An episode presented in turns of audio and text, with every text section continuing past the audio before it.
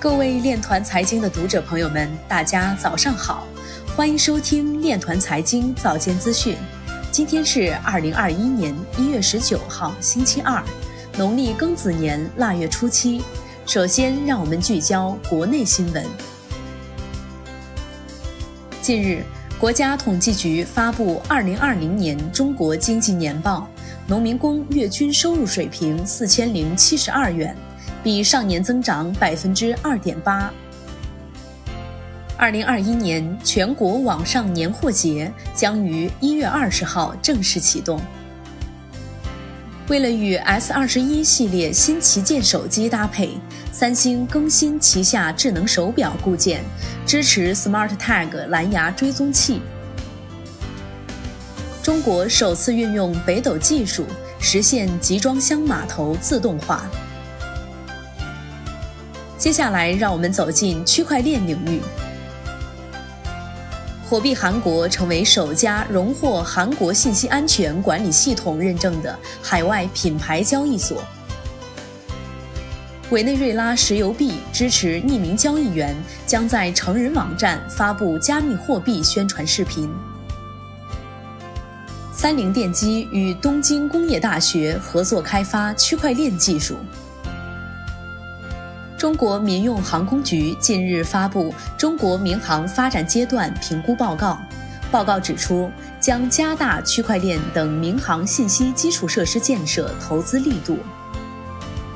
加密移动应用程序 Electronium 已拥有四百一十二万名注册用户。Twitter 调查显示，大多数投资者考虑在价格达到十万美元时出售比特币。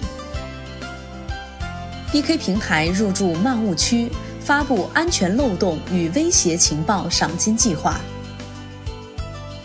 近日，在区块链政务应用论坛上，可信区块链计划发布了政务区块链发展白皮书。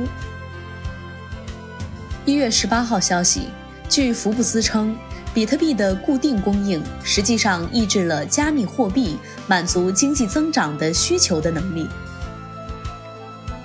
美国前财政部长在接受采访时被问及比特币是否存在泡沫，对此他表示，并不打算预测比特币未来六个月的波动。不过，他认为一些机构喜欢比特币，比特币会继续存在下去，且比特币整个体系不会崩溃。一月十八号消息。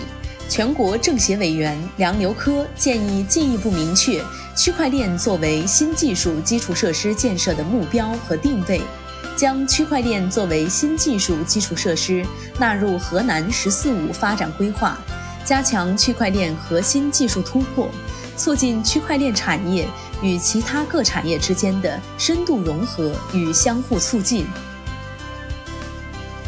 以上就是今天链团财经早间资讯的全部内容，欢迎转发分享。如果您有更好的建议，请扫描文末二维码与主播分享。